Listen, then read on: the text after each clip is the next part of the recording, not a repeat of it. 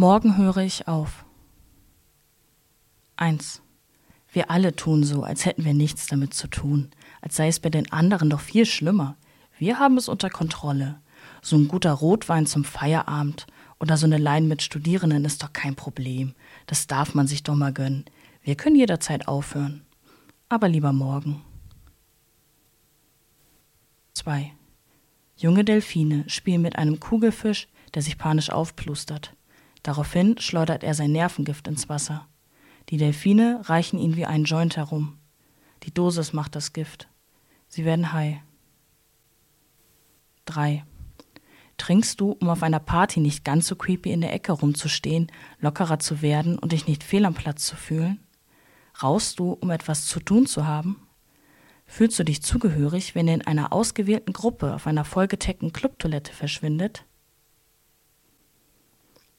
4. Mein Papa machte sich Sorgen, dass ich in der Hauptstadt unter die Räder geraten werde. Trotzdem kam er mich nie besuchen.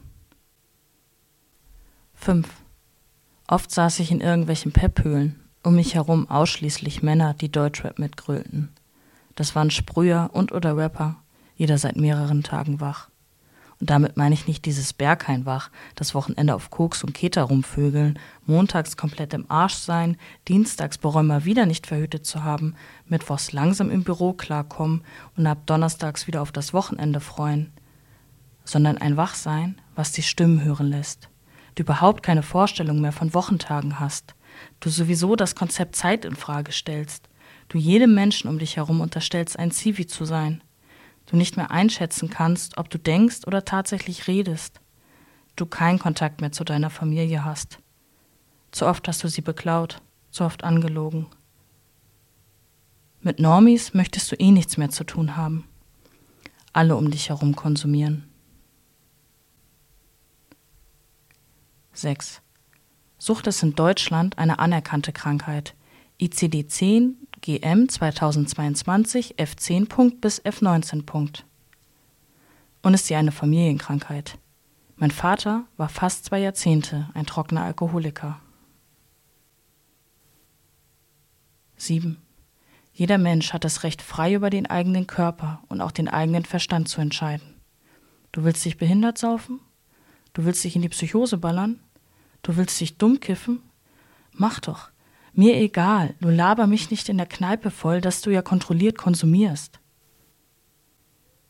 8. Ab wann kann man sich nicht mehr frei entscheiden? Ab wann wird aus dem Freiheitsgefühl eine übergeordnete Kontrolle? Wie schmal ist die Grenze und wo verläuft sie für dich? 9. Ohne Selbsthilfegruppen würde ich heute nicht in Hildesheim studieren. 10.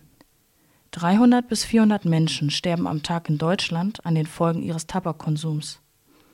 Ich drehe mal eine, sonst ist mir doch nichts übrig geblieben, um meine Gefühle zu regulieren, auf Knopfdruck für ein wenig Adrenalin und Dopamin zu sorgen. Nur Kippen und Kaffee, fressen und ficken. 11. Die Krankenversicherung übernimmt die Kosten der stationären Entgiftung. Dort lernte ich einen Ex-Freund kennen. Wenige Wochen später wohnte er bei mir. Die meiste Zeit hockte er auf dem Klo. Crack rauchen oder Heroin sniefen. Ich verwechselte das permanente Drama mit Leidenschaft. 12. Auf jeden süchtigen Menschen kommt eine co-abhängige Person aus dem engsten Umfeld, die die Sucht aufrechterhält, indem sie lügt, leugnet und denkt, das Richtige zu tun. Am Ende wird alles gut, ich kann ihn retten, er braucht mich, ohne mich ist er verloren, ich kann ihn doch nicht rausschmeißen. Wenn ich ihm kein Geld gebe, wird er klauen und wenn er erwischt wird, geht er direkt in den Bau. 13.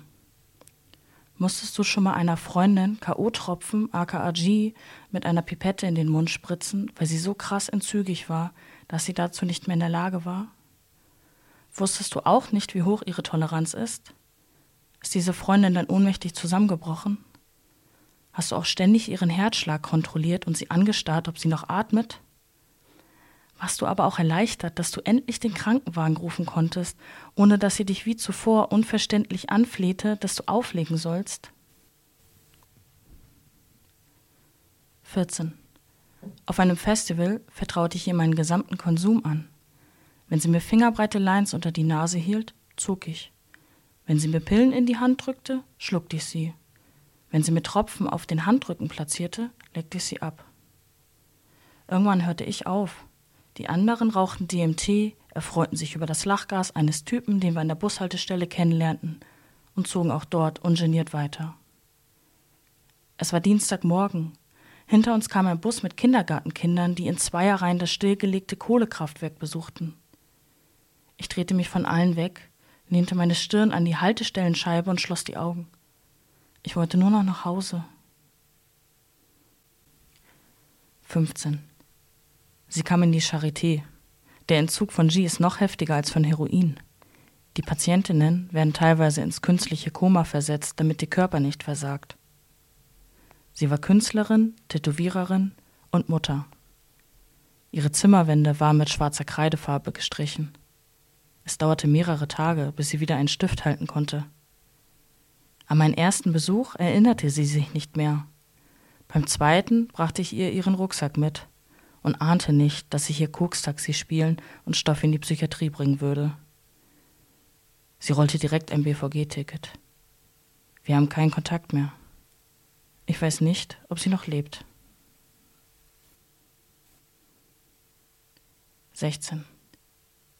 Ich heiße Franziska und ich bin süchtig. 17. Nach dem letzten Telefonat mit meinem Vater fragte er meine Schwester, ob ich wieder konsumiere, dann sei ich so abwesend gewesen. Sechs Tage darauf ist er ohne Vorwarnung gestorben. Vielleicht ist mein Papa mit dem Gedanken gegangen, dass ich rückfällig bin. Jetzt ist er über anderthalb Jahre tot und ich bin noch immer clean.